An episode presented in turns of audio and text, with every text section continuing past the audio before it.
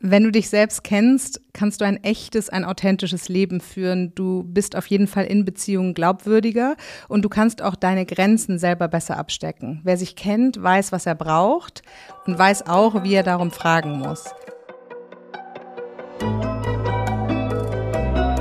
Forever Young, der Gesundheitspodcast vom Lanzerhof. Von und mit Nils Behrens. Hinter allen Zielen im Leben steckt im Grunde genommen die Suche nach authentischem Selbstausdruck und wahrer Erfüllung. Wir alle sehen uns danach, ganz wir selbst zu sein und ein glückliches Leben zu führen. Langfristige Zufriedenheit erlangen wir dabei weder durch materiellen Besitz noch durch einzelne Erfolge oder Leistungen. Viel entscheidender für die Lebenszufriedenheit sind psychische Gesundheit und ein positives Ich-Verständnis. Sind diese vorhanden, erleben wir einen angenehmen Gefühlszustand, der je nach Lebensphase variieren kann. Wie finden wir diese Erfüllung? Die Frage, wer bin ich, trifft den Kern des Themas. Denn erst, wenn wir wissen, wer wir sind und was unsere Persönlichkeit ausmacht, können wir auch unsere Potenziale entfalten und unser Leben nach unserem wahren Ich ausrichten. Doch wie beantworten wir diese komplexe Frage und was machen wir mit diesem Ergebnis? Rangelt Stroß ist Gründerin und Partnerin von Stroß und Klausen, einer Personaldevelopment-Agentur in Hamburg, die inzwischen zu den führenden in Deutschland gehört. Sie hat internationale Betriebswirtschaftslehre mit dem Schwerpunkt Organisation und Personal studiert, hat einen Master in Organizational Psychology gemacht und unter anderem diverse Zusatzausbildungen in psychologischen Testverfahren. Neben dem Fokus auf Karriere und Berufsberatung coacht sie ihre Kunden auch genau in dieser Frage, welche Persönlichkeit habe ich und zeigt ihnen Vision und passende Wege auf. Ich möchte heute mit ihr darüber sprechen, wie wir herausfinden können, welche Persönlichkeit wir haben und wie wir dieses Wissen nutzen können für eine erfüllende Lebensplanung. Herzlich willkommen, Ranghild Struss. Hallo Nils, vielen Dank für die Einladung. Ja, ich freue mich sehr, dass du da bist. Ich finde, das ist ja ein wahnsinnig spannendes Thema, mit dem du dich hauptberuflich beschäftigst und Darum fange ich gleich mal, wie hast du es eben schon gesagt, so ein bisschen mit einer ja fast philosophischen Frage an. Warum ist es so wichtig, sich selbst zu kennen? Wenn du dich selbst kennst, kannst du ein echtes, ein authentisches Leben führen. Du bist auf jeden Fall in Beziehungen glaubwürdiger und du kannst auch deine Grenzen selber besser abstecken. Wer sich kennt, weiß, was er braucht und weiß auch, wie er darum fragen muss. Das heißt, es gibt keine große Diskrepanz zwischen Schein und Sein. Und das bedeutet automatisch, dass du natürlich eine höhere Anziehungskraft auch hast. Ihr habt ja auch einen eigenen Podcast, der heißt ja auch von innen und außen. Das heißt also, da geht es ja wahrscheinlich genau darum, wie sich das beide matcht. Das heißt also, meine Wirkung nach außen, ob die was eben halt auch mit meinem inneren Kern zu tun hat. Ist das so halbwegs richtig? Ja, auf jeden Fall. Also in dem Moment, wo du ein echtes Leben lebst, knirscht es nicht so häufig. Also du kommst nicht so häufig damit in Konflikt, dass du vielleicht andere Erwartungen hast als das, was die Realität für dich bereithält. Oder dass du auch an andere keine Anforderungen stellst, von denen du weißt, dass sie ähm, vielleicht eigentlich gar nicht zu dir passen. Das Interessante ist, ich habe mir hier in meinen Skriptnotizen aufgeschrieben, dass es ja auch dann eigentlich eine Art von Selbstbewusstsein ist. Aber Selbstbewusstsein dann tatsächlich nicht im Sinne von, dass ich sehr selbstsicher auftrete, sondern dass ich mir bewusst bin, wer ich eigentlich selbst bin. Ist das etwas, wo du sagen würdest, dass das etwas ist, was für die Gesundheit auch wichtig und relevant ist? Total. Also Selbstbewusstsein ist für mich eine Säule von einem guten, unabhängigen Selbstwertgefühl. Und wenn du dir dein Selbstwertgefühl wie so ein Dach vorstellst, das auf drei Säulen steht, dann ist die zweite Säule Selbstvertrauen. Also erstens bist du dir deiner selbst bewusst, das heißt, du kennst dich. Es ist ja so, dass unsere Persönlichkeit in großen Teilen unbewusst ist. Das heißt, Persönlichkeit zeigt sich im Verhalten, wie du mit anderen interagierst, wie du sprichst, auch in deinem Äußeren und in deinen Fähigkeiten Fähigkeiten, Fertigkeiten, Eigenschaften. Aber alles, was dem zugrunde liegt, vielleicht deine Visionen, deine Glaubenssätze, deine Werte, deine inneren Einstellungen zu bestimmten Dingen, die sind erstmal unsichtbar. Das heißt, sich denen bewusst zu werden, bedeutet, dass du auch mehr Grip im Leben hast. Also du kannst mehr steuern, wie du dich verhalten möchtest. Das ist die eine Säule. Selbstvertrauen ist die zweite Säule und das bedeutet, ähm, dass du eine Kompetenz hast, in die du auch vertraust. Also dass du selbst selber das Gefühl hast, dich auf dich selbst verlassen zu können. Und das Dritte, und das ist eben dann auch sehr wichtig für die Gesundheit, ist die Selbstfürsorge. Also in dem Moment, wo ich weiß, wer ich bin und weiß, was ich brauche, um ein gutes und erfülltes Leben zu führen, muss ich natürlich auch dafür sorgen, dass diese Faktoren eintreffen. Sprich, mich mit Selbstfürsorge, selbst zu beeltern, selbst liebevoll zu behandeln und auch dafür zu sorgen, dass die Kraftquellen in meinem Leben vielleicht größer sind als die, die äh, Energie rauben. Und das hat mit Gesundheit sehr viel zu tun, denn ich weiß nicht, ob du das kennst, wenn man jetzt sehr erschöpft ist und irgendwie total aus dem letzten Loch pfeift und äh, monatelang über die eigenen Ressourcen hinweg gearbeitet hat, dann ist man wesentlich viel anfälliger für Krankheiten, also auch physischer Natur, weil natürlich das Immunsystem darunter leidet, wenn es einem nicht gut geht. Und dass man das mit Schlaf zum Beispiel erklären kann oder mit schlechter Ernährung ist eine Sache, aber man weiß inzwischen auch, dass die Psyche eben einen unfassbar großen Anteil daran hat, wie abwehrkräftig du im Grunde genommen im Leben auch bist. Total richtig und total relevant. Ich würde jetzt noch mal ein, ein viertes Selbst dazu holen. Wir haben mhm. nicht mal eine eigene Folge da gemacht mit der Claudia Zeitler, äh, Entschuldigung, Claudia Zeitler über das Thema Selbstmitgefühl. Ein mhm. Wort, was es ja eigentlich im klassischen Sinne so bei uns gar nicht gibt. Im, im Tibetanischen gibt es ja ein extra Wort dafür, das heißt Zeva. Mhm. Und da geht es ja wirklich auch darum, dass man so mitfühlen, wie man mit anderen Menschen ist, auch mal so mitfühlen mit sich selbst sein sollte. Das ist zwar dicht an der Selbstfürsorge dran, aber hat doch, glaube ich, nochmal eine andere Komponente dabei, weil ich denke mal so, ihr seid ja auch eine Art von Karriereberatung und ich glaube, wir, da kommen ja auch nur Menschen, die auch wirklich Karriere machen wollen, wahrscheinlich, oder vielleicht mit ihrem Lebensweg, die vielleicht nicht ganz so glücklich sind. Du hakst schon ein, aber lass mich nur ganz kurz zu Ende reden. Da könnte ich mir vorstellen, dass gerade solche leistungsgetriebenen Menschen wahrscheinlich genau dieser Faktor des Selbstmitgefühls wahrscheinlich auch sehr häufig fehlt, weil man dann doch zu hart mit sich selbst ins Gericht geht. Also wenn dir selbst Mitgefühl fehlt, ist das schon mal ein Anzeichen dafür, dass du vielleicht noch nicht ganz authentisch lebst, weil du eventuell deine echten Bedürfnisse nicht gut genug kennst.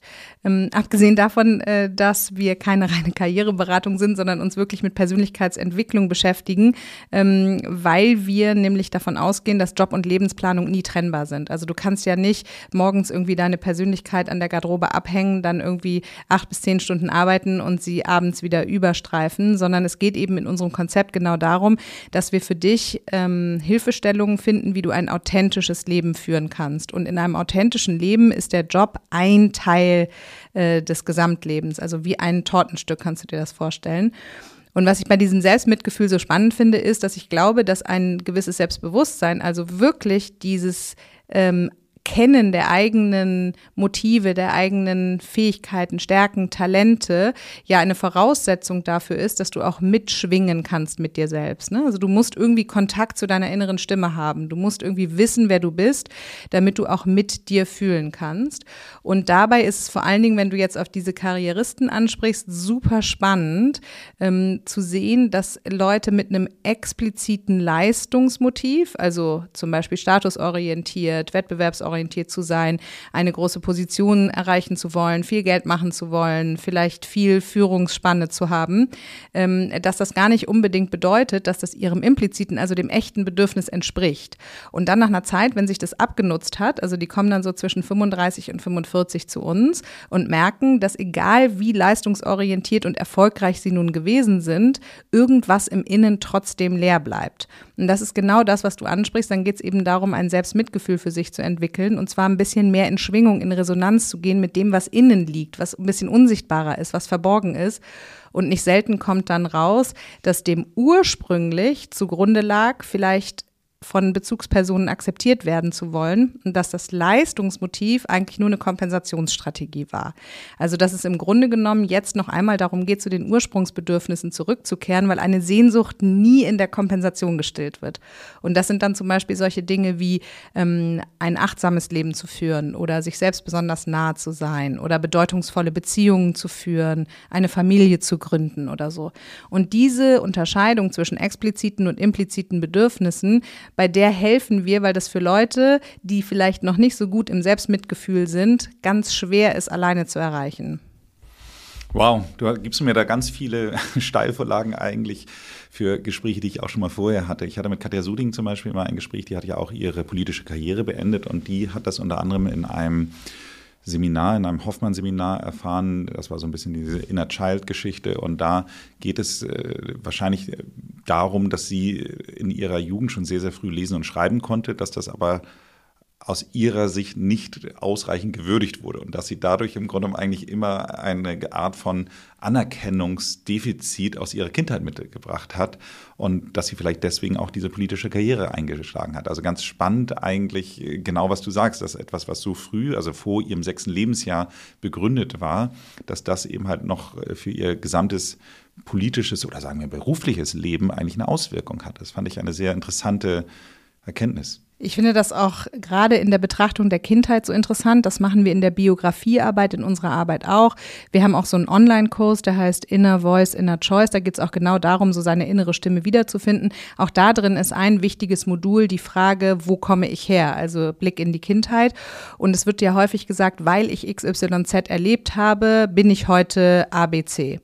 Aber das stimmt insofern nicht ganz, als dass natürlich jedes Erlebnis auch erstmal ein bestimmtes Gefühl hervorrufen muss. Und die Interpretation dieses Gefühls ist dann das, was dich zu deinen inneren Überzeugungen leitet. Also wenn du jetzt zum Beispiel ähm, besonders gut lesen und schreiben kannst, bevor du eigentlich zur Schule gehst und dafür extrem viel Anerkennung und Würdigung in deiner Kindheit bekommst, dann kann es sein, dass du daraus den inneren Glaubenssatz ableitest, ich bin in Ordnung, wenn ich perfekte Leistung erbringe. So, das heißt, dein Identitätsverständnis baut sich ganz stark darauf aus, dass du glaubst, nur dann in Sicherheit äh, zu sein und geliebt zu werden, wenn du eben diese Leistung auch weiterhin erbringst was dazu führt, dass neben diesem Ich muss immer perfekt sein und Leistung erbringen auch ein Ich darf nie steht. Also das Psychische sucht ja immer nach Ausgleich und versucht immer, sich selbst abzusichern. Das heißt, ich muss immer perfekt sein und Leistung bringen, führt zu, ich darf nie Fehler machen und mal Pause machen. Und dann, wenn du das zusammenbringst, dann sind das typischerweise Lebensläufe, die ganz stark darauf ausgerichtet sind, sich überhaupt nie zu schonen, alles immer perfekt zu erledigen, das rechte Maß nicht zu kennen und eigentlich die Messlatte auch im Laufe des Lebens immer höher und höher und höher hängen. Warum machen sie das? Weil dieser Kompensationsmechanismus quasi einer Suchtstruktur gleicht. Denn im Grunde genommen ging es ja eigentlich darum, um seiner selbst geliebt worden zu sein. Ja, und dann geht man zurück in die Kindheit und guckt, okay, was hätte ich denn da eigentlich gebraucht? Und das ist dann der Kreis, der sich zum Selbstmitgefühl wieder schließt, das kann man sich ja heute noch geben. Also vielleicht hätte ich damals gebraucht, dass man einfach mich mal an die Hand nimmt und mir zwei Stunden durch den Wald geht und irgendwie einfach was erzählt, ohne jetzt besonders performance ausgerichtet zu leben.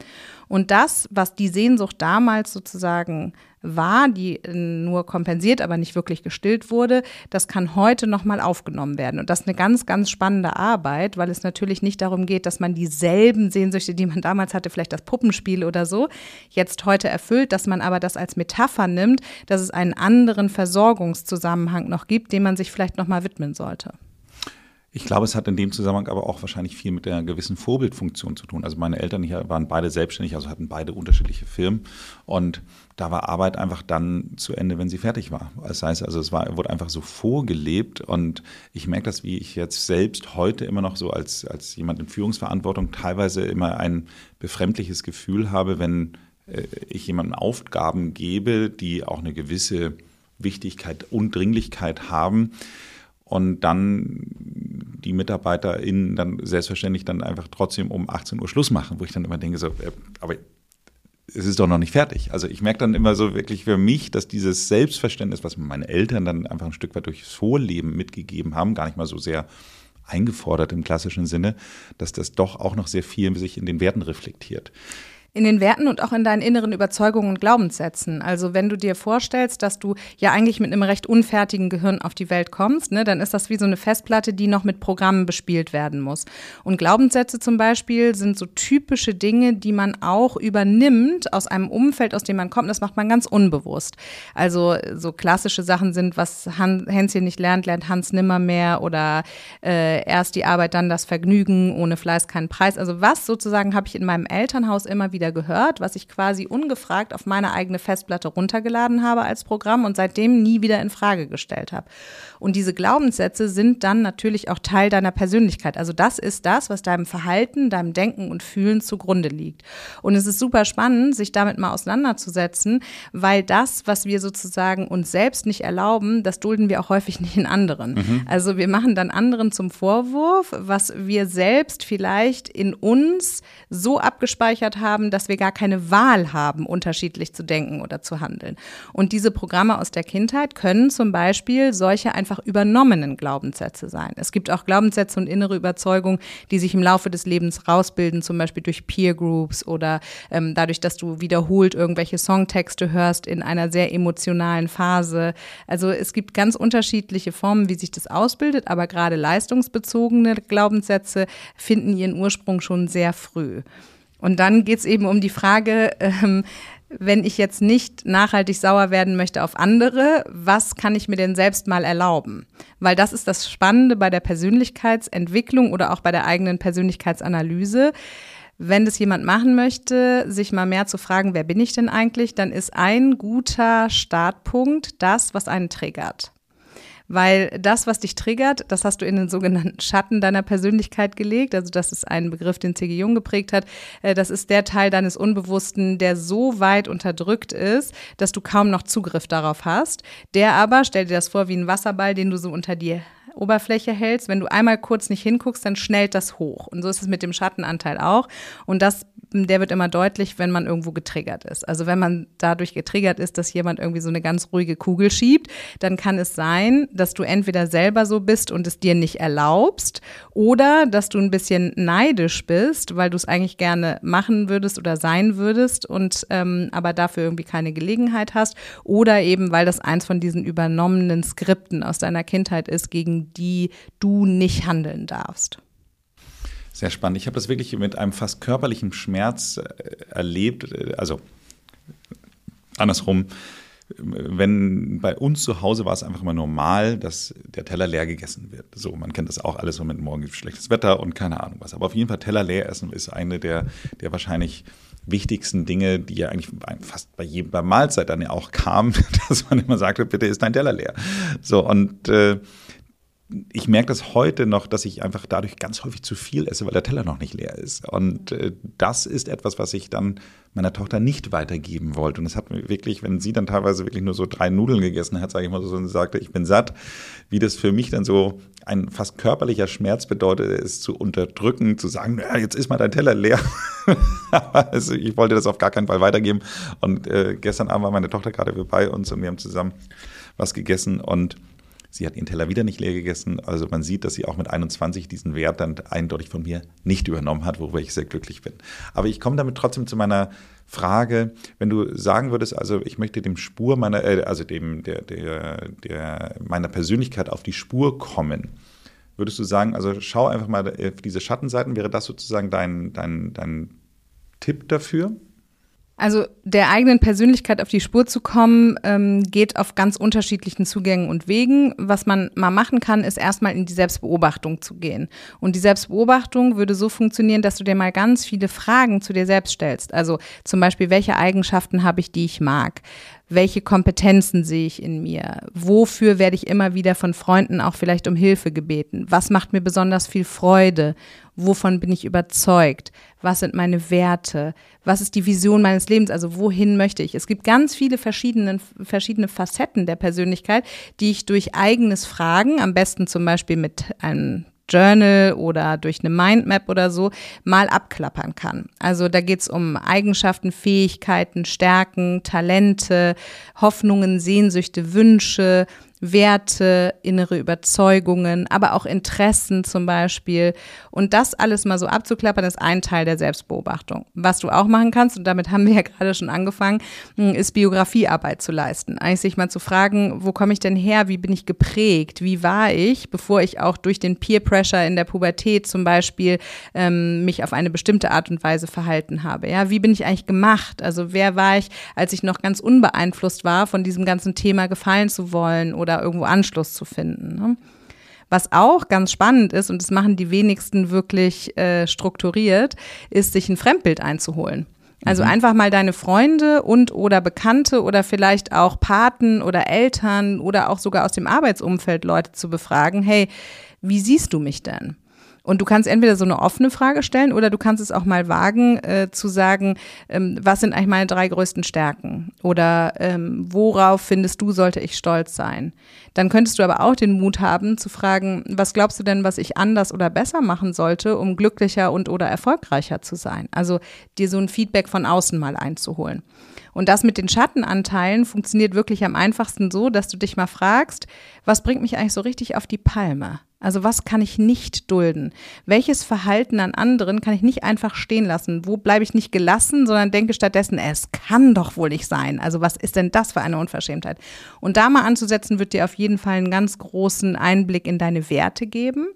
Und wenn du dich über das Verhalten anderer aufregst, also sagen wir mal, du hast jemanden ähm, im Arbeitskontext, der sich immer sehr stark in den Vordergrund spielt oder eine Vorgesetzte, die vielleicht extrem laut ist und ähm, eigentlich eher äh, handelt, bevor sie denkt, in deiner Wahrnehmung zumindest. Und das ist jetzt etwas, bei dem du nicht sagen kannst, ach komm, egal, die ist halt so, ich mache meinen Striemel oder der ist halt so und ich äh, kümmere mich nicht drum, sondern wo du innerlich merkst, es lässt mich nicht in Ruhe. Da liegt auf jeden Fall eben etwas äh, zugrunde, was sich, wie wir sagen würden, nach Entwicklung sehnt oder wo es auch einfach noch Potenzial in deiner eigenen Persönlichkeit gibt, das weiterzuentwickeln. Mit diesem zum Beispiel erst zu denken, dann zu sprechen, könnte es vielleicht sowas sein wie, ähm, dass du auch mal mutiger wirst, dich ein bisschen schneller zu äußern, auf dich aufmerksam zu machen. Oder bei dem äh, Kollegen, der vielleicht sehr dominant ist und bei jedem äh, Projekt immer alles an sich reißt, könnte das ein Hinweis darauf sein, dass du mit deiner eigenen inneren Autorität äh, noch nicht an dem vollen Potenzial angelangt bist, wo du es vielleicht gerne hättest. Also dass du auch da einen Hinweis findest, selber mal mehr Ich zu sagen, anstatt anderen den Vorrang zu, leist, äh, zu geben. Und was wir da immer dann gespiegelt kriegen in unseren Beratungen und Workshops ist, ja, ich will aber auf keinen Fall so unverschämt werden. Nee, es geht bei einem Trigger auch nicht darum, dass du genauso wirst, das ist nicht der Punkt, sondern der Trigger, also das negative Gefühl, was in dir ausgelöst wird, ist eigentlich wie so ein Wegweiser. Also das macht dich auf etwas aufmerksam, ähm, was das Innere möchte und was du ja aber dann in einer adäquaten oder für dich auch wertekongruenten Art und Weise ausleben kannst. Also hinsichtlich der Dominanz könnte das zum Beispiel bedeuten, ähm, dass du dir vornimmst, in Meetings auf jeden Fall deine Meinung mal zu äußern, anstatt sie immer zurückzuhalten. Oder äh, wenn es darum geht, eben schneller zu sein, äh, als andere, dann könntest du ja auch einmal deutlich machen, dass du Interesse daran hast, mehr Verantwortung zu übernehmen. Ich äh, versuche gerade bei mir im Kopf die ganzen Sachen so abzuhaken und das Erste, was wirklich bei mir äh, sofort hochkommt, ist, ich finde einfach, dass die meisten Meetings einfach so unglaublich ineffizient sind. Also dass einfach es gibt diesen Satz, ähm, es wurde jetzt alles gesagt, aber noch nicht von allen. Und ähm, den habe ich so häufig im Kopf, dass ich immer denke, so, ey, jetzt der Punkt ist gemacht, du musst es jetzt nicht nochmal mit das Gleiche noch mit anderen Worten sagen. Und äh, da würde ich am liebsten sehr häufig gerne reingrätschen und sagen, so, komm, jetzt nächster Punkt weiter. Ich äh, muss. Und machst du es dann? Ich mache es eigentlich meistens nicht, nein. Und da wäre jetzt die Frage, welcher innere Anteil verbietet dir das? Ne? Also was für ein Gesetz der Höflichkeit oder vielleicht auch eine Form der Nächstenliebe oder eine innere Überzeugung davon, wie Meetings abzulaufen haben, spricht da innerlich so laut in dir, dass du es dich nicht traust? Oder was heißt traust, das weiß ich ja nicht, aber dass du es eben einfach nicht machst, dass du es dir verbietest. Und was man jetzt auch überlegen könnte, ist, wenn du an den Meetings in der Form beteiligt bist, dass du vielleicht auch wirklich Einfluss auf die Struktur hast, dann könnte man ja auch einfach ganz mutig mal überlegen, zu sagen, wir führen neue Tools ein. Also wir führen so ein Tool ein, wie jeder hat irgendwie drei Redebeiträge erstmal. Bevor nicht alle drei hatten, wird eben äh, nicht der vierte noch angesetzt. Oder dass man mit einer Sanduhr arbeitet oder dass es eben auch einfach neue Regeln gibt. Ne? Ja, also ich finde es immer ganz gut, wenn ich tatsächlich so eine Moderationsaufgabe habe, dann äh, breche ich dann doch häufig immer schon was ab. Dann habe ich aber auch quasi die Berechtigung, die Berechtigung dazu. Mhm. Aber generell, ich finde äh, tatsächlich auch so dieses ganze Thema, wie du schon sagtest, so was bringt einen auf die Palme. Ich finde auch sowas wie Unpünktlichkeit, auch so eine, so eine Unpünktlichkeit, die aus so einer Nachlässigkeit herauskommt. Ich finde, jeder hat mal immer Gründe, warum man vielleicht etwas nicht zeitig schafft.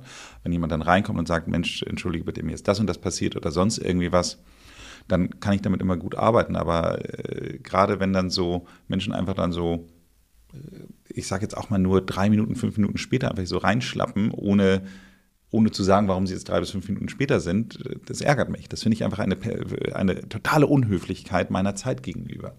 Also da sind so viele Informationen drin in dieser Aussage, das finde ich super spannend, weil erstens, jedes Verhalten zeigt immer auch einen Teil deiner Persönlichkeit. Du kannst gar nicht anders. Also in dem Moment, wo wirklich was dazwischen gekommen ist, auf das du keinen Einfluss hattest, vielleicht ein Verkehrsunfall oder irgendwas, was dich lahmgelegt hat, ähm, dann ist es immer noch Teil deiner Persönlichkeit, den entsprechenden Entschuldigungsausdruck zu finden. Wenn du jemand bist, der chronisch zu spät kommt, dann solltest du dir mal überlegen, warum das eigentlich so ist. Also ähm, brauchst du einen extra Auftritt? Also hast du das Gefühl, nicht wichtig genug zu sein, wenn du mit der Masse schwimmst? Schwimmst und pünktlich bist? Oder bist du vielleicht jemand, der dadurch auch eine Form von Aggressivität ausdrückt, ne? Also der dadurch auch ähm, seinen eigenen Platz nochmal sehr individuell absteckt. Also wie du darauf reagierst, sagt natürlich auch etwas, ne? Weil Wut und Ärger bedeutet eigentlich immer, du hast meine Grenze überschritten, du hast meine Regel verletzt.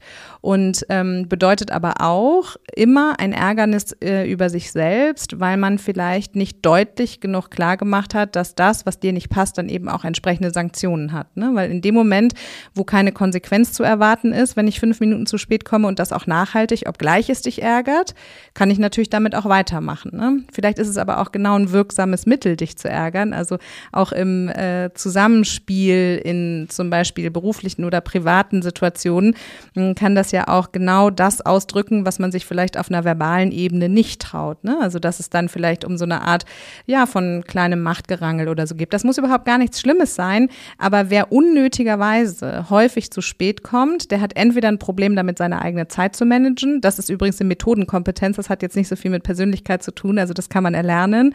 Oder der hat eben ein zwischenmenschliches Thema, was entweder in Richtung Wichtigkeit oder in Richtung Dominanz oder in Richtung, wie du auch sagst, ähm, Demonstration von Nachlässigkeit geht. Aber wenn das der Fall ist, dann habe ich vielleicht meine Prioritäten auch nicht richtig gesetzt. Also dann kann ich da auch wieder anfangen. Und wir hatten ja gerade darüber gesprochen, wie man seine Persönlichkeit kennenlernt. Ähm, zum Beispiel kann man sowas natürlich auch durch Testverfahren rausfinden, ne, die ich entweder online oder auch im, äh, irgendwo im Office mache.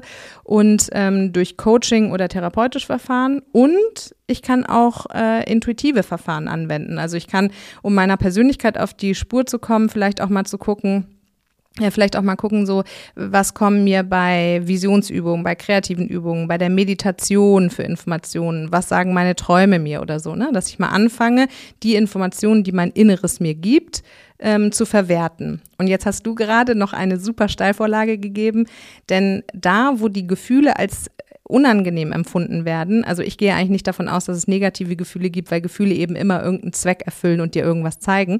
Aber da, wo sie als unangenehm empfunden werden, da sind sie eben ganz klar Zeichen für etwas, was wiederum entwickelt äh, werden möchte oder was irgendwie an die Oberfläche will. Und Ärger ist eben viel so die Frage der Auseinandersetzung mit den eigenen Bedürfnissen und mit der klaren Grenzaktualisierung, also mit der echten Kommunikation darüber, wie ist das Zwischenmenschliche mit mir gut zu gestalten. Was erwarte ich von meinem Gegenüber? Habe ich das eigentlich klar formuliert? Und was ist eigentlich, wenn diese Erwartungen nicht erfüllt werden? Also wie kann ich dann gemeinsam oder auch für mich alleine damit umgehen? Das heißt, bei dem Gefühl von Ärger ist immer die Frage, die man sich stellen muss, welches Bedürfnis wurde nicht erfüllt oder welche Grenze wurde überschritten oder welche Regel wurde nicht eingehalten, die ich innerlich aufgestellt habe.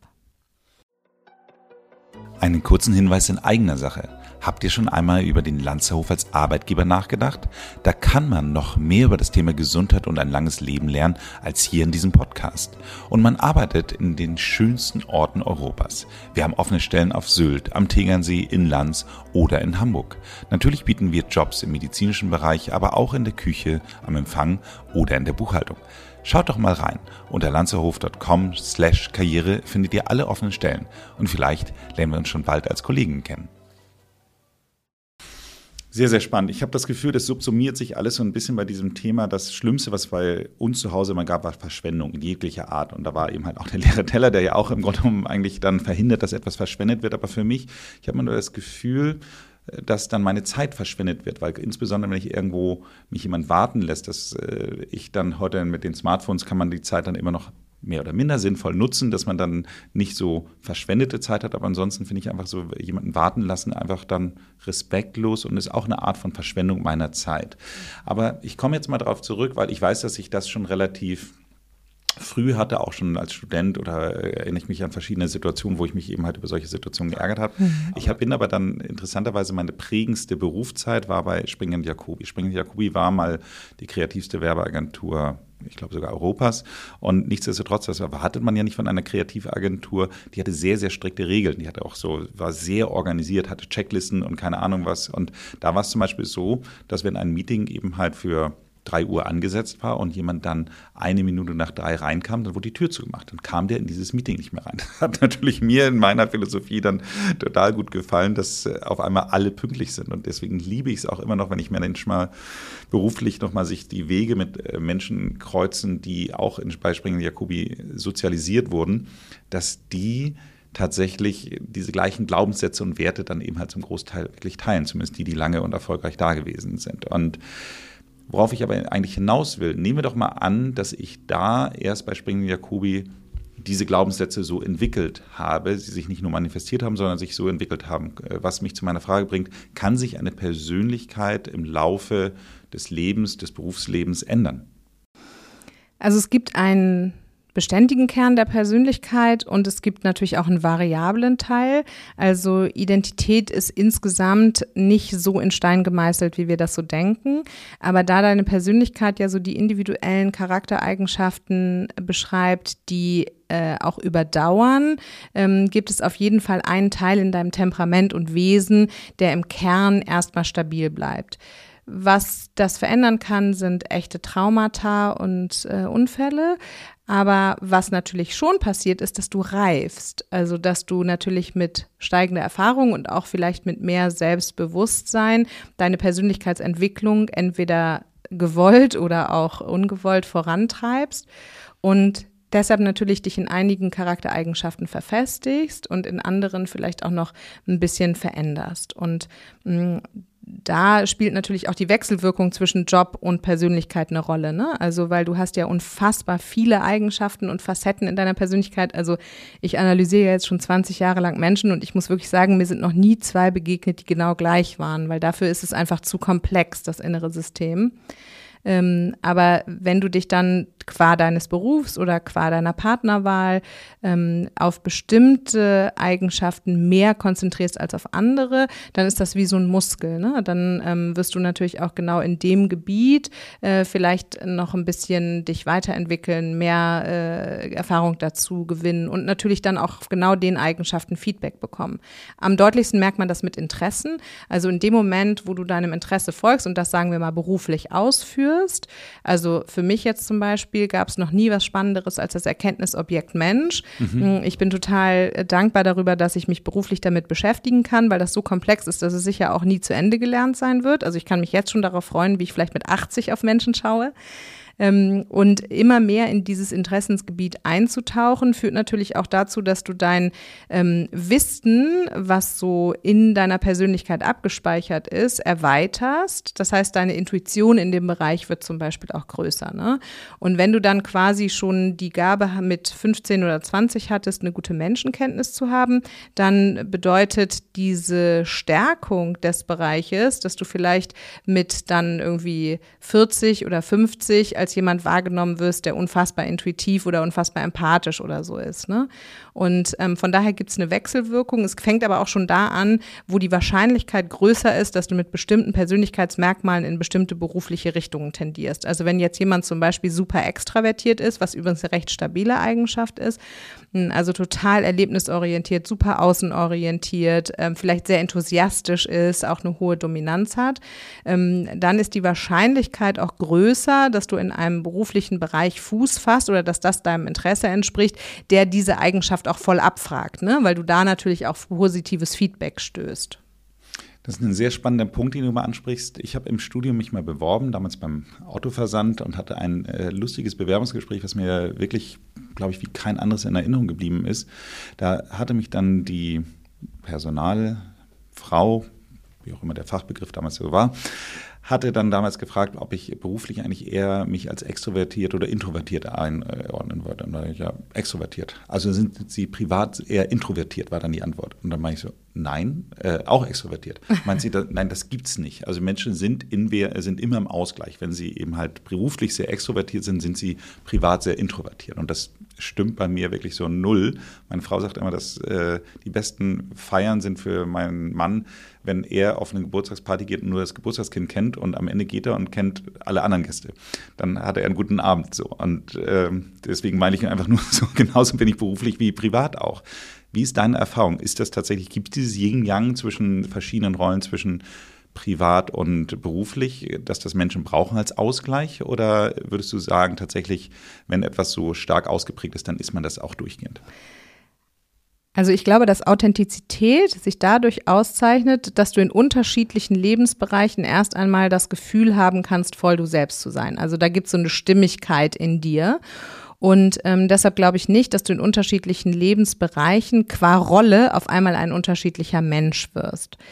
Es ist natürlich aber so, dass du, wie ich auch gerade schon meinte, verschiedene Facetten mehr in den Vordergrund stellen kannst. Was man inzwischen weiß, und das ist der einzige Bereich, für den ich das jetzt ähm, erkennen würde, ist, dass man in engen Liebesbeziehungen nochmal andere Eigenschaften und auch andere Interaktionsmuster rausholt als in anderen Lebensbereichen. Aber dass du jetzt in deiner Freizeit jemand anderes bist als ähm, in deinem Beruf oder dass du in Freundschaften auf jemand, äh, auf einmal jemand ganz ganz anders bist ähm, als mit Kolleginnen und Kollegen, das glaube ich nicht. Es kann sein, dass du mehr oder weniger von dir preisgibst. Es kann natürlich auch sein, dass die Rollenbestimmung äh, so ist, dass du bestimmte Dinge auch inhaltlich nicht teilst oder auch persönlich von dir nicht zeigst. Aber ähm, das Schöne an einem authentischen Leben ist ja, dass man nicht darüber nachdenken muss, welche Facette seiner Persönlichkeit man jetzt immer dann zeigen muss, wenn man in einer bestimmten Rolle abgefragt wird. Es gibt natürlich charakterlich auch Leute, die genau das ähm, in ihrer Persönlichkeit verankert haben, die also im Zwischenmenschlichen immer von der inneren Frage getrieben sind, was muss ich tun, um dich zu beeindrucken? Und das sind natürlich Leute, die unterschiedliche Rollen sehr gut spielen können, also die die unterschiedlichsten Images gut aufbauen können und dadurch natürlich sehr toll überzeugen können oder auch begeistern können. Und die Aufgabe dieser Menschen ist es auf jeden Fall im Coaching dann immer, sich die Frage zu beantworten, wer bin ich, wenn keiner zuguckt oder keiner applaudiert. Aber das ist dann per se eine Charaktereigenschaft. Mm, dass die Psyche nach Ausgleich sucht, äh, stimmt auch, allerdings nicht in einzelnen Eigenschaften, sondern immer da, ähm, dass man, wenn man das eine extrem lebt, vielleicht den Sinn und Zweck eines anderen Extrems irgendwo in sein Leben integriert. Also wenn du jetzt von Extraversion und Introversion sprichst, ähm, dann kann es zum Beispiel sein, dass du nach so einer Party dann vielleicht auch mal einen Sonntag brauchst, äh, an dem du liest oder an dem du dann in den Wald gehst. Aber das bedeutet nicht, dass du ein anderer Mensch bist, sondern es bedeutet einfach, ähm, dass es im Energieausgleichssystem auch darauf ankommt, die Energiespender und ähm, die Energiezieher sozusagen im Ausgleich zu halten.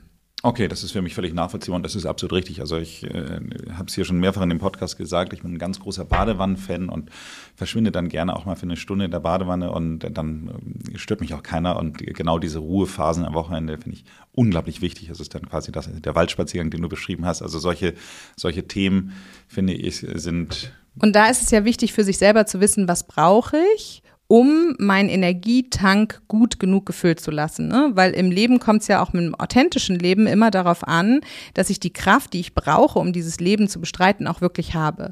Also wir geben manchmal so eine Autometapher, wenn ich jetzt eine super Karosserie habe und einen ganz tollen Motor und ein super Navigationssystem, sprich, wenn ich auf der charakterlichen, auf der Kompetenzebene toll ausgestattet bin, wenn ich mein Ziel kenne, die Vision und so weiter, dann ist das ja authentisch, dann komme ich da aber trotzdem nicht an, wenn der Tank leer ist. Das heißt, heißt, es geht in der inneren Frage danach, wie meine Bedürfnisse eigentlich gestillt werden müssen, auch immer um den Aspekt der Belastung und um den Aspekt ähm, des wieder mit Energie sich Versorgens. Und da kommen wir eben wieder auf diesen Aspekt von Gesundheit.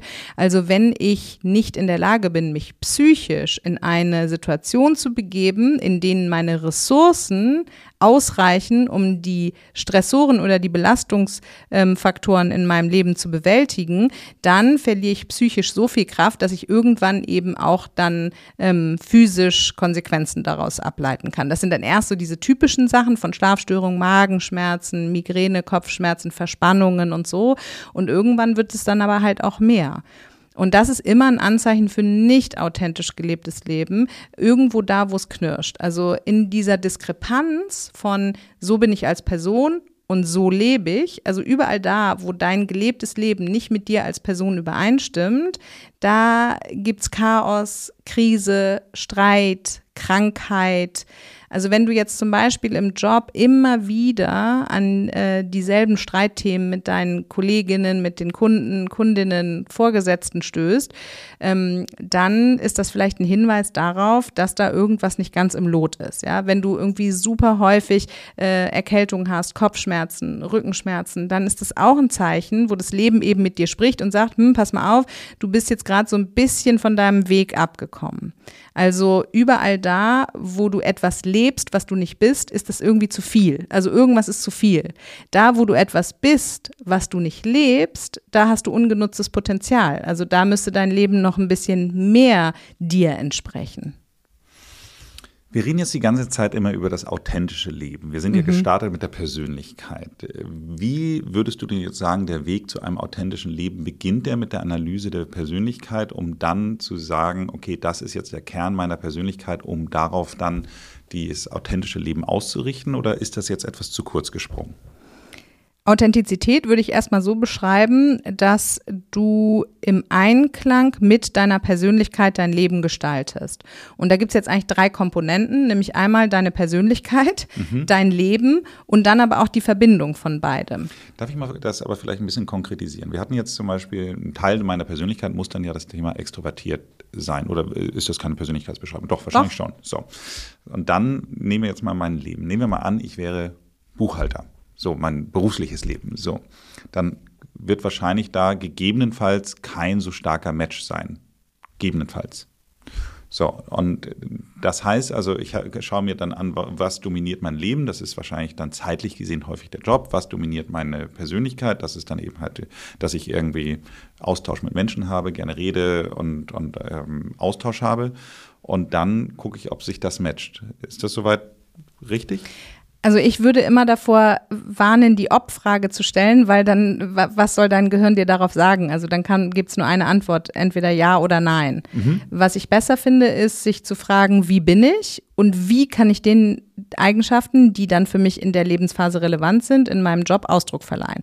Also wenn ich zum Beispiel ähm, jemand bin, der total offen ist, also heißt, ich bin irgendwie, ich denke innovativ, ich habe ein gewisses kritisches Hinterfragen von Zusammenhängen, ich stelle den Qua Status quo auch immer auf den Prüfstand, ähm, ich bin irgendwie fantasievoll, ich mag, ähm, wenn es äh, immer mal wieder, wenn immer mal wieder was Neues passiert, ne, so, dann kann ich mich ja fragen, was bedeutet das für meine Lebensgestaltung? Das heißt dann vielleicht, dass ich immer mal wieder ein unterschiedliches Hobby auslebe oder dass ich mir eine ähm, Freizeitbeschäftigung suche, die vor allen Dingen mit Lernen und Weiterbilden zu tun hat. Das kann aber auch bedeuten, dass ich in einem joblichen Umfeld arbeite, in dem diese Offenheit ähm, auch angewandt werden kann. Und da gibt es aber auch wieder so viele unterschiedliche Facetten. Ähm, ich könnte ja zum Beispiel mir überlegen, in einer Struktur zu arbeiten, die davon geprägt Weg ist, eine offene Unternehmenskultur zu haben. Heißt, ähm, vielleicht eher in einem Start-up-Bereich, ähm, das sich mit kreativen Produkten oder mit kreativen Dienstleistungen ähm, beschäftigt oder mit äh, Zukunftsgestaltung oder mit Innovation generell. Ich könnte aber auch sagen, hey, ich will diese Offenheit wirklich auf der Ebene von Produkt und Dienstleistung ausleben. Das heißt, ich möchte vielleicht eher im Produktdesign arbeiten oder ich möchte irgendwie Produktentwicklung mitgestalten. Also dann kann ich das auch noch ausweiten, indem ich sage, was für Menschen sollen denn um mich rum arbeiten? Ne? Also deshalb kann man nicht ein Einzelbeispiel von einer Persönlichkeitseigenschaft direkt eins zu eins auf ein bestimmtes Jobprofil übertragen, sondern man muss immer gucken, welche einzelnen Facetten von Job, von Umgebung, von Unternehmen, von Produkt, von Dienstleistung, von Mensch, auch von Arbeitsstruktur übrigens, passt eigentlich zu den im Moment für mich im Vor, ähm, im Vordergrund stehenden Persönlichkeitseigenschaften und vor allen Dingen auch, welche passen mit meinen Bedürfnissen zusammen, je nach Lebenslage. Also habe ich zum Beispiel ähm, gerade irgendwie Kleinkindphase, ja, und ähm, kann mir jetzt energetisch gar nicht vorstellen, Vollzeit zu arbeiten, dann habe ich im Moment vielleicht andere Bedürfnisse an meinen Job und andere Anforderungen, als wenn ich jetzt irgendwie 25 bin, gerade aus Ausbildung oder Studium komme und mit einem expliziten Leistungsstreben mir vorgenommen habe, also sowas von durchzustarten, ja, dann bin ich zwar immer noch derselbe Mensch, aber ich bin in einer anderen Lebensphase. Und das ist zum Beispiel etwas, was Leute manchmal auch krank macht, dass sie eben ihre Lebens- oder Jobgestaltung nicht anpassen an die derzeitige Lebensphase. Weil was sich zum Beispiel schon verändern kann, neben der Tatsache, dass man einen recht stabilen Persönlichkeitskern hat, sind Werteprioritäten. Also ich hatte zum Beispiel einen Kunden, der ähm, in einem großen Energiekonzern gearbeitet hat, promovierter Chemiker, war immer super happy damit, hat ihm mega Spaß gemacht. Dann ist er jungen Vater geworden und ähm, auf einmal hatte er das Gefühl, irgendwas stimmt nicht mehr und er konnte das einfach partout nicht benennen, was es denn war weil eigentlich die Aufgaben sich gar nicht so groß verändert haben. Gut, durch die Geburt des Kindes hat sich aber eine Werteverschiebung im Inneren dargestellt. Das heißt, sowas wie Nachhaltigkeit, Nächstenliebe, Ideal- und Sinnorientierung wurde viel wichtiger. Und das ist ein gutes Beispiel dafür, dass immer dann, wenn deine Werte nicht mit dem übereinstimmen, wie dein Leben derzeit gestaltet ist, dann kannst du noch so viel am Job rumschrauben, dann ist das kulturell einfach irgendwie schwierig. Ne? Von daher ist das so ein ganz komplexes äh, Thema. Sorry, dass ich da jetzt so. Nein, das ist total interessant, weil es wird so ja dadurch aus, sehr konkret. Ausufernd äh, erzähle. Aber das sind so viele Facetten, die da unter die Lupe genommen werden müssen. Und du hattest mich ja am Anfang gefragt, wie funktioniert es überhaupt, dass man seine eigene Persönlichkeit kennenlernt. Ne? Und ähm, was dem im Weg steht, ist, dass das immer schon da gewesen ist, sodass wir das gar nicht bewusst auf der Kette haben, was uns eigentlich auszeichnet und dass eben so viel im Unbewussten davon stattfindet, dass wir fast keinen Zugriff darauf haben. Das Problem haben wir zum Beispiel bei Talenten ganz häufig, dass uns die so selbstverständlich vorkommen. Also wenn du jetzt zum Beispiel, sagen wir mal, ein Kontakttalent und ein Kommunikationstalent hast, ne? Du bist also auf so einer Party und wo du richtig auflebst ist und was du ganz gut kannst, äh, fremde Menschen ansprechen und irgendwie die kennenlernen und neugierig sein auf deren Lebensgeschichten und so weiter. Kann ich. Ganz genau. Dann kommt dir das. wird schnell deutlich. Dann kommt dir das aber so normal vor, weil das schon immer da gewesen ist und weil du das Gefühl hast, dafür gar nichts tun zu müssen, dass du implizit davon ausgehst, dass andere Menschen doch auch so sein müssten und dass das nichts Besonderes ist. So, und dann wird ja, und dann wird es natürlich schwer, deine eigene Persönlichkeit zu analysieren, weil ähm, dir der Zugriff im Sinne des wirklich Bewusstmachens ganz schön schwer fällt. Und dann sind wir natürlich auch jetzt gerade in einer Gesellschaft lebend, die ständig von Vergleichen lebt, ja, und die eine wahnsinnig hohe Außenorientierung hat. Das heißt, so eine Persönlichkeitsanalyse anzustellen, ist qua Definition und qua Leben, was wir gerade führen, erstmal ein bisschen schwierig. Und dieses Konzept von Selbstanalyse ist ja auch nicht gelernt. Und wenn du dann eben anfängst, dich damit auseinanderzusetzen, dann ist es eben zu kurz gesprungen zu sagen, ah, ich stelle jetzt fest, ich bin irgendwie wahnsinnig strukturiert und introvertiert, hm, dann muss ich ja wahrscheinlich Finanzbeamter werden. Das wäre ein bisschen zu kurz gesprungen, also weil das natürlich irgendwie das falsche Werkzeug ist für so ein komplexes ähm, System. Ne?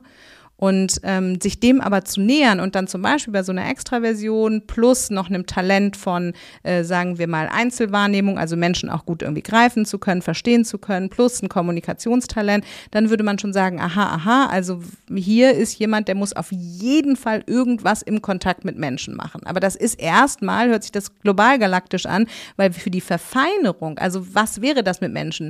Äh, wäre das Lehrer, wäre das Marketier, äh, wäre das Lobbyist, ja? Dafür müsste man viel tiefer einsteigen und noch mehr verstehen, was da unter der Oberfläche eigentlich dafür verantwortlich ist, dass dein Charakter sich in seinem Fühlen, Denken und Verhalten so ausgeprägt hat, wie er eben im Moment ist. Wie lange würdest du sagen, dauert so ein Prozess normalerweise, wenn du jetzt Klienten bei dir hast oder ich weiß nicht, wie mhm. ihr sie nennt, Klientinnen, ja, Kunden, Klienten. Kunden, ähm, wenn man jetzt sagt, okay, man kommt zu euch und möchte tatsächlich jetzt ein authentisches Leben führen und mhm. seine Persönlichkeit erfahren und was würdest du sagen, wie lange dauert so ein Prozess üblicherweise oder kann man das gar nicht sagen?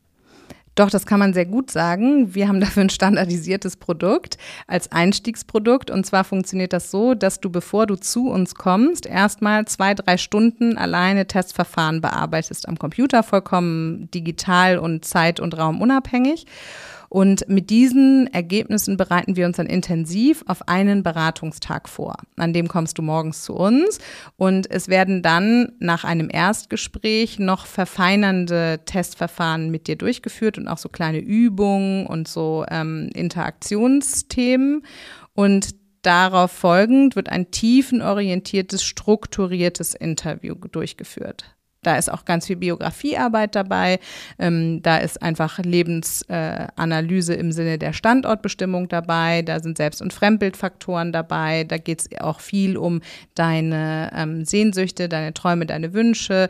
Äh, da geht es um deine Visionen. Wichtig dabei ist, dass du uns nicht erzählst, was du dir vielleicht selber schon mal vorgenommen hast, was du eventuell beruflich machen wollen würdest, weil wir gerne unein, unvoreingenommen bleiben möchten.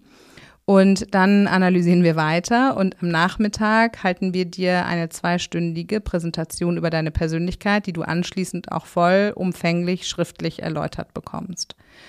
Und ähm, je nachdem, ob du jetzt äh, 18 bist und die Frage hast, was du mal als Ausbildung oder Studium anstreben sollst, oder ob du 45 bist und dich fragst, äh, wie du vielleicht in deinem Beruf nochmal eine kleine Veränderung einführen kannst, ist dabei erstmal vollkommen irrelevant.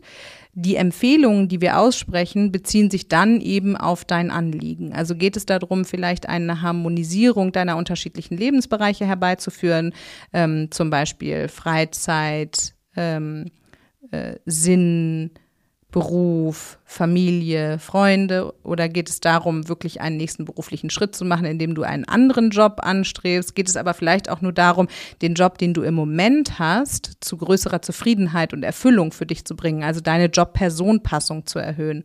Oder geht es darum, dass du in deinem Führungsverständnis ähm, irgendwie immer wieder an die gleichen Probleme stößt und das Gefühl hast, diese Glasdecke mal irgendwie heben zu wollen?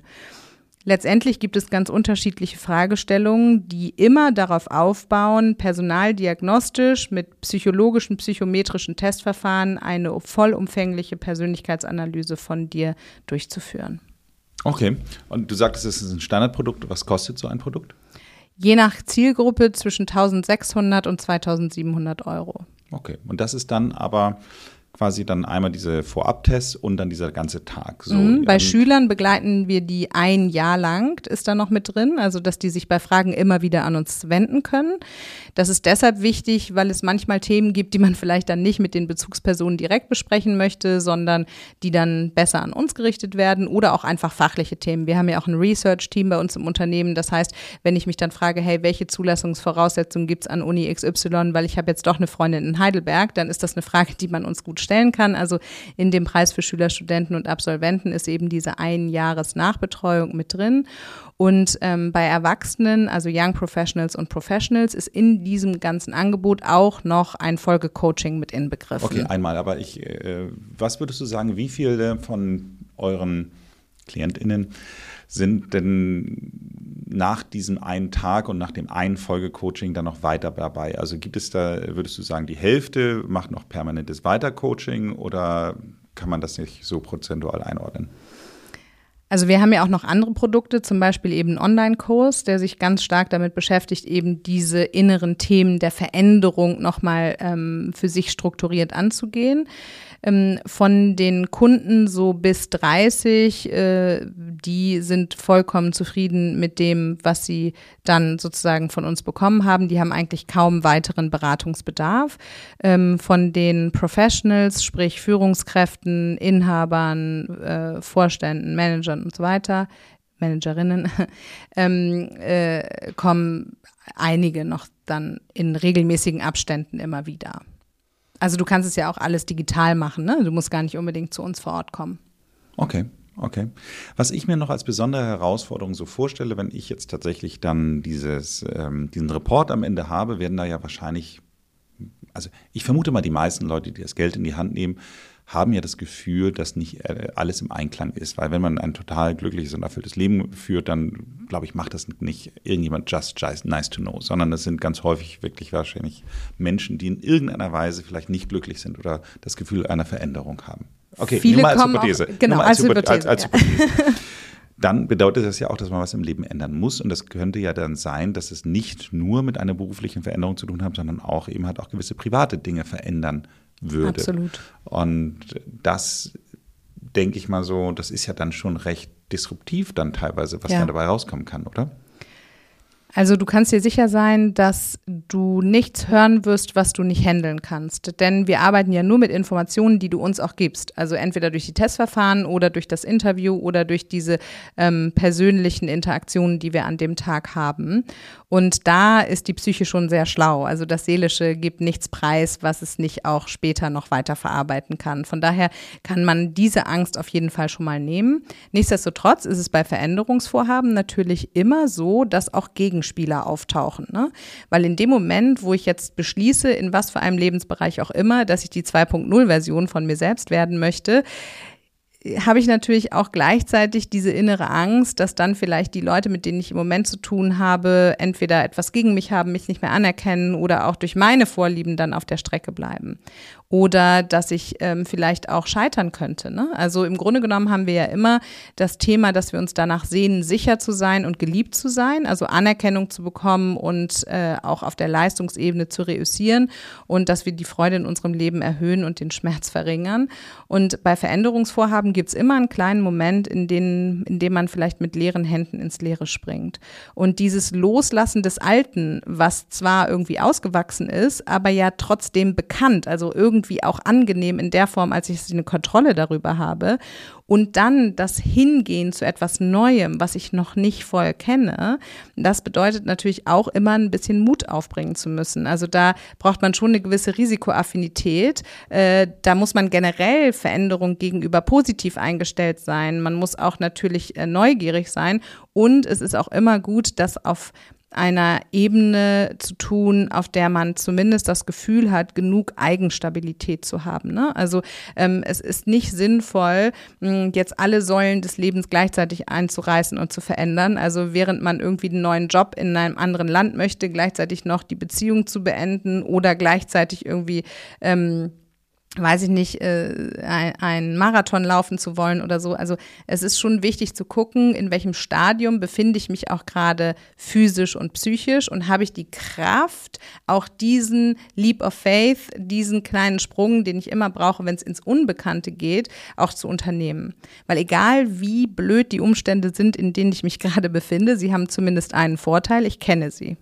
Und äh, das Witzige an der Psyche ist, dass wir schon dazu neigen, Dinge zu bevorzugen und als angenehm zu empfinden, die wir kennen, die bekannt sind. Und deshalb ist es natürlich manchmal auch so dieses Thema des inneren Schweinehunds, ne, aus der Komfortzone rauszukommen. Wir haben einfach alle total Angst, aus der Komfort direkt in die Wachs äh, direkt in die Panikzone katapultiert zu werden und dafür sich selber auszuloten, wo ist denn eigentlich meine Wachstumszone? Also wo ist die Lernzone? Wo ist das, ähm, was ich mir zutrauen kann, kräftemäßig und wo ich auch mutig genug bin, den nächsten Schritt zu gehen? Und dann bedeutet Veränderung natürlich auch manchmal ein bisschen Schmerz. Also, weil man ja auch sich selbst nochmal neu betrachtet. Ne? Und wir haben ein großes Kohärenzstreben in unserer Persönlichkeit. Das bedeutet, dass wir uns gerne selbst bestätigen und dass wir auch gerne das Gefühl haben, so wie ich schon immer war, bin ich auch weiterhin. Und deshalb ist so dieses eigene Veränderungsvorhaben auch innerpsychisch eine Herausforderung, weil man vielleicht auch mal Ansichten ändert, ne? Weil man vielleicht auch in der bekannten Sozialisation dann auf einmal sagt, nee, Leute, ich kann jetzt irgendwie nicht mehr mit euch feiern gehen am Samstag, weil ich mich jetzt für ein Fernstudium angemeldet habe und dafür brauche ich Zeit. Oder jemand, der vielleicht eine gesundheitliche Herausforderung hatte und daraufhin einen anderen Lebenswandel anstrebt, äh, der sich dann in seinem Umfeld vielleicht ein bisschen unbeliebt macht, wenn er sagt, Leute, das ist super nett, dass ihr hier Schnitzel en masse gekocht habt oder gebraten habt, aber ich esse eben jetzt kein Fleisch mehr, weil ich einen, einen, äh, für mich einen neuen Weg gefunden habe, wie ich zu mehr Gefühl von Authentizität komme. Das ist nicht einfach. Das ist nicht einfach. Meine letzte Frage ist immer dieselbe Frage, nochmal ein Tipp für unsere HörerInnen. Wenn man jetzt das alles so gehört hat und ähm, sich die Frage stellt, ob man grundsätzlich eigentlich auf dem richtigen Weg ist, ob man seine Authentizität so halbwegs im Leben wiederfindet.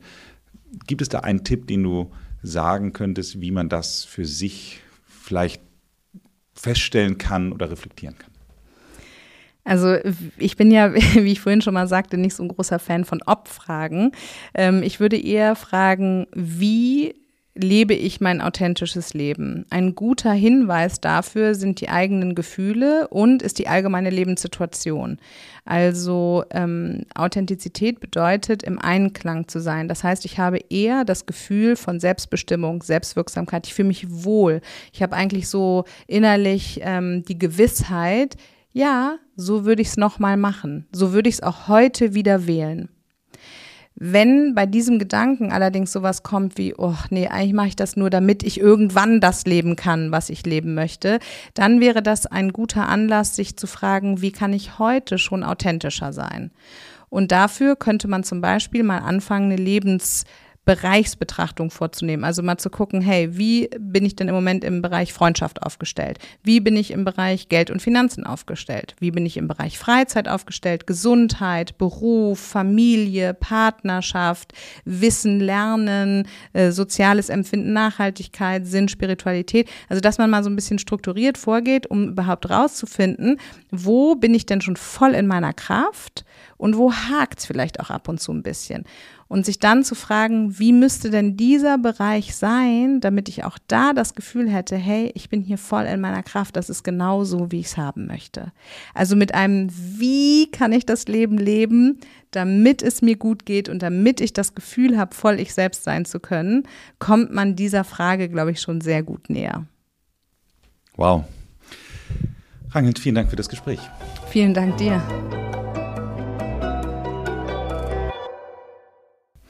Wie würdest du es persönlich eigentlich einschätzen? Ich meine, wenn jemand so viel über Persönlichkeitsentwicklung und Authentizität weiß wie du, kann man dann sich auch trotzdem immer noch weiterentwickeln? Auf jeden Fall. Also ich ähm, habe genau solche Baustellen wie jeder andere Mensch auch. Die Persönlichkeit ist ja so ein komplexes Konstrukt.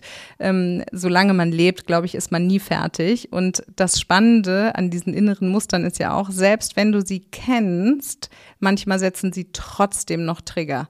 Also auch mir passiert es, dass ich manchmal wütend werde, obwohl ich eigentlich genau weiß, dass es überhaupt nicht nötig ist. Ähm, von daher äh, viel zu wissen bedeutet nicht alles gut und richtig zu machen. Und ich sehe mich da selber auf jeden Fall ganz am Beginn der Reise und freue mich auch auf das, was da alles noch so kommt an Entwicklung. Wenn Ihnen diese Folge gefallen hat, hören Sie doch auch mal in die Folge Nummer 114 rein. Hier spreche ich nämlich mit Claudia Zeitler über das Thema Selbstmitgefühl. Ansonsten würden wir uns natürlich sehr freuen, wenn Sie uns eine Bewertung bei Apple Podcast hinterlassen. Abonnieren Sie diesen Podcast, damit Sie keine Folge verpassen. Ansonsten machen Sie es gut und bleiben Sie jung.